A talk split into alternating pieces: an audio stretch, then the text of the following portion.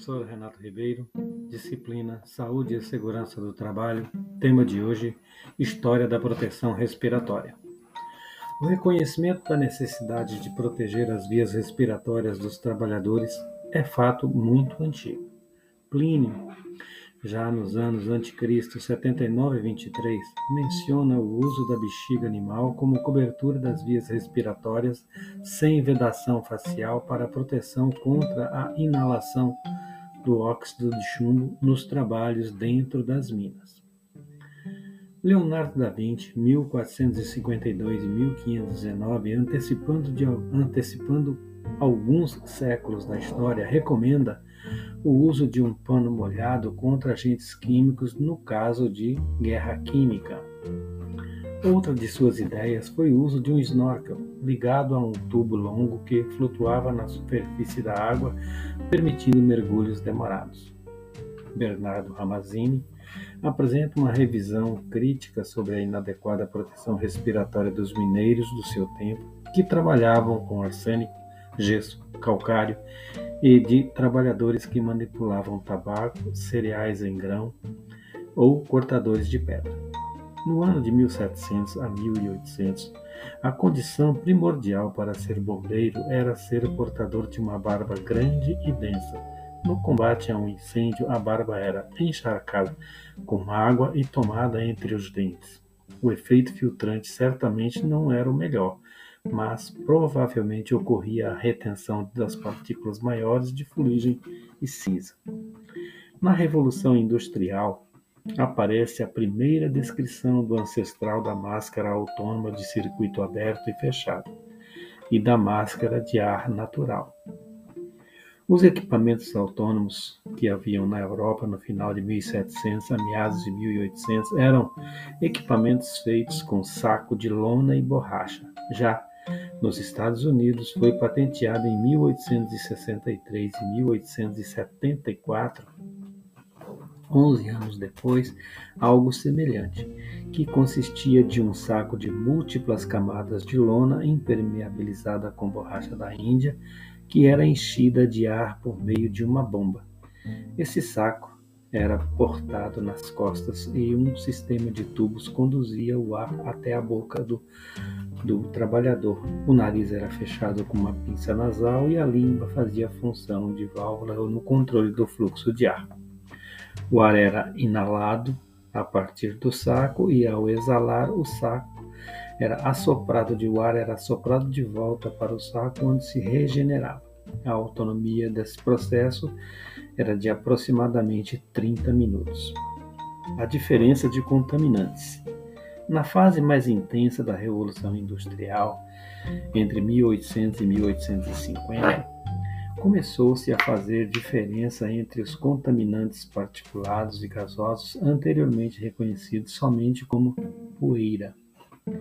Em 1825, John Roberts desenvolveu o filtro contra a fumaça para os bombeiros e um capuz de couro com um tubo preso à perna do usuário que captava o ar menos contaminado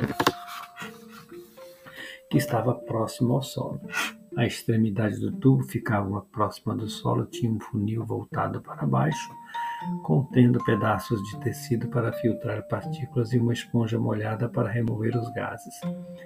Provavelmente, o desenvolvimento mais significativo dos últimos séculos foi a descoberta em 1854 da capacidade do carvão ativo em remover vapores orgânicos e gases do ar contaminado. Nessa época, E.M. Shaw e o famoso físico John Tyndall criaram o filtro contra a fumaça para os bombeiros que protegia contra particulados, camadas de algodão seco, gás carbônico, calçal, sodada e outros gases e vapores. Isso seria o carvão ativo. Nas minas de carvão, o desenvolvimento de proteção respiratória também está muito ligado à atividade de mineração, principalmente aos trabalhos das minas de carvão, sendo os conhecimentos adquiridos também adotados nas fábricas e no combate a incêndios. No fundo das minas surge, pela decomposição da matéria orgânica, o gás metano, que é asfixiante e, em combinação com o ar atmosférico, forma o temido grisu, altamente explosivo e, Quando há a presença do enxofre, o que nas minas de carvão se dá com alguma frequência, forma também o gás sulfúrico, altamente tóxico e mortal em altas concentrações. Também havia o problema da falta de oxigênio causado pela distância que as galerias seguem a partir da entrada. Os mineiros costumavam levar pássaros em uma gaiola para que pudessem ser alertados a tempo se havia gases no ambiente. Caso o pássaro apresentasse alterações de seu comportamento, desmaiando ou falecendo, isso indicava que no ambiente poderia haver gases explosivos tóxicos ou então havia falta de oxigênio e os mineiros abandonavam imediatamente o local, para que equipes especializadas pudessem providenciar a ventilação adequada, evitando explosões, intoxicações e os riscos de baixo teor de oxigênio.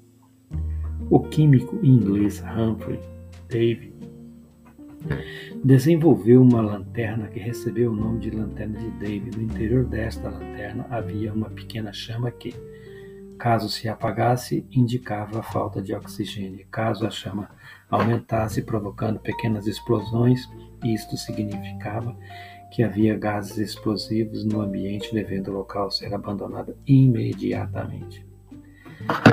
Na Primeira Guerra Mundial também tivemos ações ligadas à proteção respiratória, com as máscaras de uso militar. Os alemães geravam aerosóis altamente tóxicos no campo de batalha, forçando o desenvolvimento de filtros altamente eficientes contra particulados. Um desses filtros, desenvolvido em 1930 por Hansen, usava lã animal impregnada de resina com eficiência em torno de 100%. Atualmente, os filtros contra aerosóis utilizam fibras mais baratas de mais fácil obtenção com mais com baixa resistência à respiração e com boas propriedades contra entupimento superficial. Também começaram a surgir cilindros de aço mais leves que resistiam a maiores pressões e assim podiam armazenar uma quantidade de ar comprimido maior, tornando possível de serem transportados nas costas. Havia problemas com os sistemas de válvulas e registros, mas já era um equipamento que podia ser usado pelos bombeiros e equipes de salvamento com maior grau de confiabilidade. Já na Segunda Guerra Mundial, entre 1939 e 1945, novas técnicas, novos materiais e, portanto, novos problemas foram surgindo, mas também as soluções foram sendo encontradas para que gerasse mais conforto e segurança aos trabalhadores e cidadãos envolvidos em situação de risco respiratório. Atualmente, a indústria desenvolveu enorme variedade de materiais que trouxeram problemas ambientais, mas também possibilitaram o desenvolvimento de equipamentos de proteção individual eficazes, maiores possibilidades de diagnósticos de doenças e determinação de suas origens técnicas e equipamentos para avaliação de ambientes para que os equipamentos de proteção ao trabalhador pudessem ser desenvolvidos com maior segurança e qualidade de vida no ambiente de trabalho.